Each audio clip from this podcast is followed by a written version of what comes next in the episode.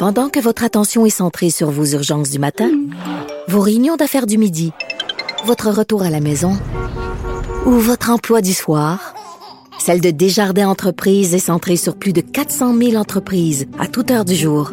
Grâce à notre connaissance des secteurs d'activité et à notre accompagnement spécialisé, nous aidons les entrepreneurs à relever chaque défi pour qu'ils puissent rester centrés sur ce qui compte, le développement de leur entreprise.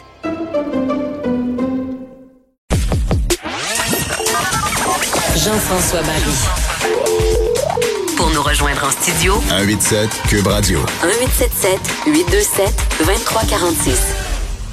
C'est euh, des jours de déménagement demain. Il va peut-être en avoir un petit peu moins que d'habitude parce que bon, avec euh, la COVID, je sais pas si tout le monde a réussi à se trouver un logement et si tout le monde a réussi à se trouver des déménageurs. J'entendais qu'il y a un peu un retour des tanguis, des gens qui vont retourner chez papa et maman. Donc à suivre, mais reste que c'est quand même Journée nationale du déménagement demain. on va en parler avec Louis Gaudreau, qui est chercheur à l'Institut de recherche et d'information euh, socio-économique, donc l'IRIS, qui vient de publier un rapport à ce sujet-là ce matin.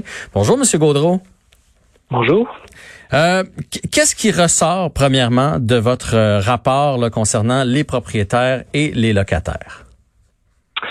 Euh, ce qui ressort, c'est que euh, depuis euh, une vingtaine d'années, dans plusieurs grands centres à Montréal, il y, a une grosse activité immobilière qui a poussé à la hausse le prix des logements mhm. et qui a fait en sorte qu'il y a de plus en plus d'inégalités sur le marché du logement, non seulement entre propriétaires et locataires, mais aussi entre propriétaires eux-mêmes qui n'ont pas tous la même capacité d'acheter des logements.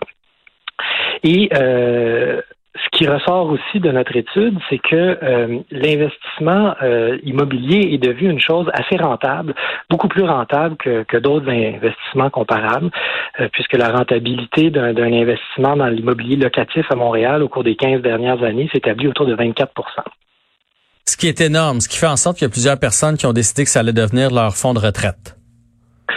Oui, ben qui ont décidé, euh, oui, d'une certaine manière, parce que euh, c'est de plus en plus difficile d'avoir accès à des fonds de retraite euh, autrement. Alors de plus en plus, les gens sont incités, sont incités à acheter des immeubles résidentiels pour se, constituer ben, un patrimoine en vue de leur retraite.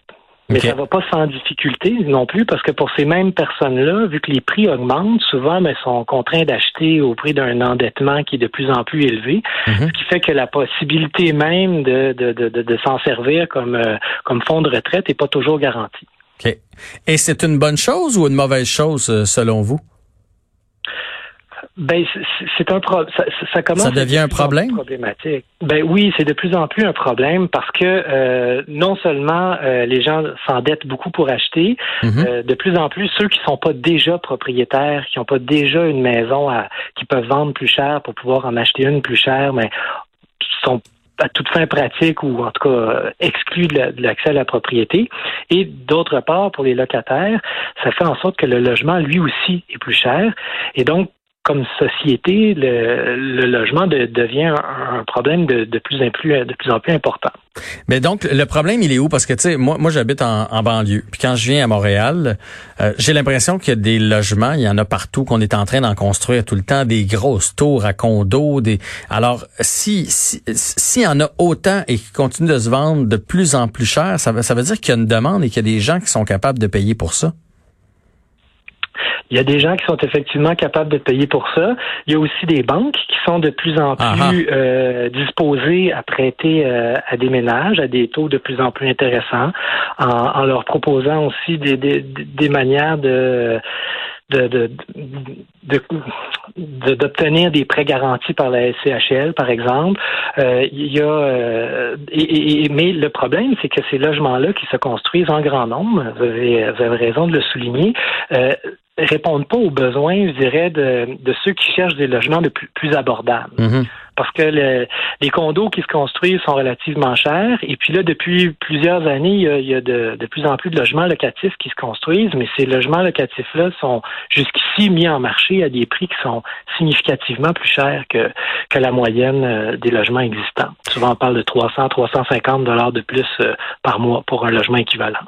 Vous, une de vos solutions que vous proposez, ce serait de revoir la façon de taxer les gens, la, la, la, fameuse taxe là, qui arrive à chaque année. Au lieu de taxer l'immeuble, ce serait de taxer le patrimoine.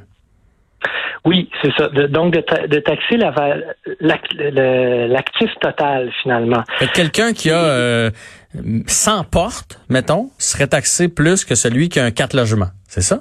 Exact, exact. Parce que ce qu'on veut éviter, c'est, de, euh, parce qu'on est bien conscient qu'il y a des gens qui ont acheté leur propriété il y a longtemps, qui sont maintenant à la retraite, par exemple, et qui, euh, dont les revenus donc n'ont pas augmenté, mais dont la valeur de la propriété, elle, a beaucoup augmenté, puis qui, quand ils reçoivent leur compte de taxes, ben, ont de moins en moins la capacité de leur payer, de le payer, parce que le compte de taxes augmente sans que les mhm. revenus aient augmenté. Fait que c'est pas, euh, c'est pas, c'est, c'est pas ces taxes-là qu'on souhaite augmenter, c'est les taxes de ceux et celles qui ont qui ont beaucoup d'actifs. Donc non seulement des actifs immobiliers, mais d'autres types d'actifs qui seraient euh, qui seraient mis ensemble pour constituer euh, plutôt qu'une taxe foncière un, impôt sur le patrimoine finalement. Parce que sinon, ce que ça va faire, c'est qu'un jour, les grosses compagnies vont posséder beaucoup d'immeubles et les, les plus petits euh, ou ceux qui ont leur propre maison familiale auront plus les moyens de la payer puis ils vont se faire racheter par les plus gros. C'est ça que je comprends là. Ben oui, c'est ce qu'on veut éviter, c'est que on veut pas empêcher les, les, gens d'acheter une maison pour l'occuper eux-mêmes, euh, mais puis mais ce qu'on constate en ce moment, c'est que ces gens-là qui cherchent à acheter pour pour l'occuper euh, ont de plus en plus de difficultés à le faire. Donc il faut trouver une manière de euh, de ralentir cette progression des prix, puis on pense qu'en passant par la fiscalité, ça peut être un, un bon moyen. Est-ce que la Covid risque de changer un peu les choses? J'imagine quelqu'un qui a acheté euh, juste avant le 12 mars là à fort prix doit avoir euh, puis peut-être qu'il a, a, complètement je sais pas moi t'achètes pour euh, un demi million puis présentement tu peux tu, peux emprunter pour 450 000 là. C'est c'est peut-être pas la bonne chose à faire mais il y a plusieurs personnes qui réussissent à le faire.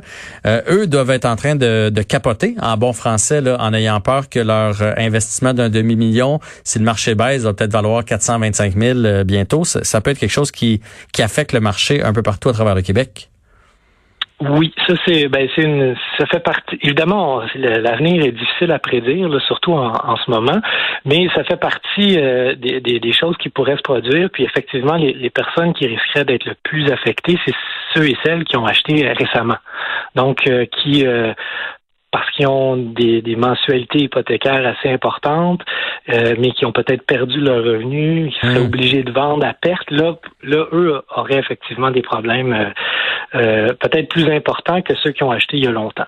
Et la COVID, est-ce que ça va influencer, là on parle des propriétaires, mais est-ce que ça va influencer aussi du côté des locataires? Ben jusqu'ici, euh, il semble que, que le marché de la location se soit resserré encore dans le cadre de la, de la, de la pandémie, c'est-à-dire qu'il y a euh, les gens qui cherchaient des logements pour le 1er juillet ont, plus de difficultés qu'auparavant à en trouver. Alors, euh, c'est sûr que tant qu'il se construit pas davantage de logements euh, abordables euh, dans le secteur locatif, c'est un problème qui risque de se maintenir. Donc la pénurie va continuer et là c'est la roue qui tourne parce que s'il y a huit personnes qui veulent ton logement, ben tu peux l'augmenter et il va être de plus en plus cher et les gens vont avoir de moins en moins de moyens et là on en revient à ce que vous nous disiez au début de l'entrevue. C'est exact. Mais je pense que j'ai bien compris. Euh, je suis certain que nos, nos auditeurs aussi. C'était vraiment un très beau résumé. Merci beaucoup, Monsieur Gaudreau de l'IRIS, d'avoir pris le temps de nous parler aujourd'hui. Ça m'a fait plaisir. Bonne journée à vous. Au revoir. On enchaîne